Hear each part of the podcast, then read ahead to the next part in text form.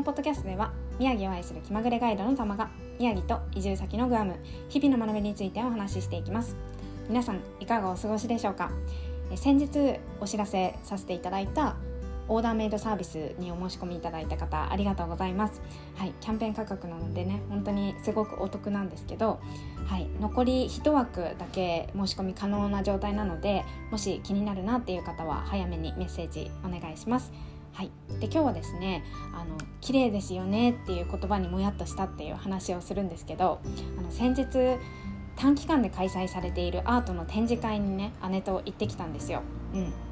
でこういう、あのー、展示会短期間の展示会には前にも行ったことがあって、まあ、そこでね宮城でなかなか見ることができないアートとかその美術っていうのを見ることができたのでもうすっごいあよかったみたいななんか感動に近いものをねあの持ち帰ってきたっていう思い出があったので今回もねそういうのをあの感じれるんじゃないかなと思って楽しみにして行ったんですよ。うん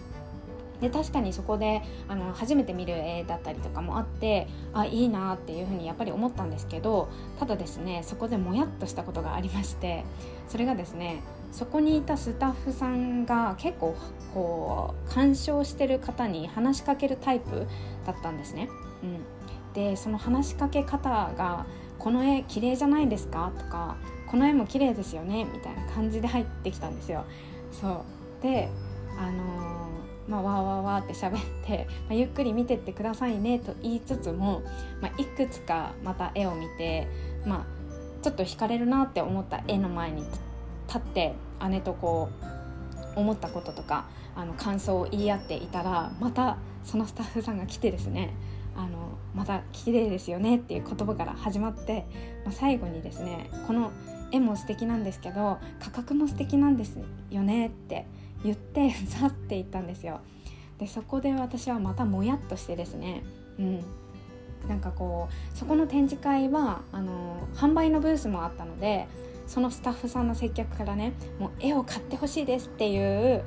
あの一心での接客だなっていうのはすごく感じて取れたんですけど、うん、でもこれってちょっと違うんじゃないかなって思ったんですよね。うん、で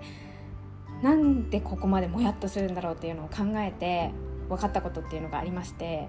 まあ、あの私がこう絵を見て感じるものをうん想像してくれたのかどうなのかわからないんですけど全然こう違う判断軸というか、うん、見る軸で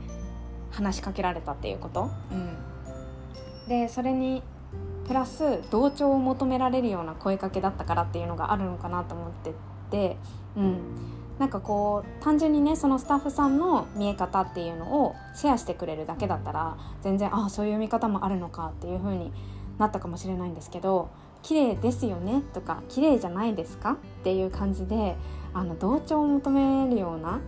声かけでそこでなんか「いいえ」とか言えないじゃないですか。うん、なのでねなんかうーんって思ったんですよね。そうであのー、まあ、そこで本当にゆっくり、あのー、その絵をね鑑賞してどういう風に感じるかなっていうのを姉とシェアしたかっただけなんですけどなんかこう価格の部分まで紹介されたりとかすることによってこう相手のことをね考えないような接客だなってちょっと感じたのでそこも私にとってはもやっとするポイントだったなっていうふうに思います。うん、なのでね私もこうサービスを提供する側にもいる人なのでなんかこううん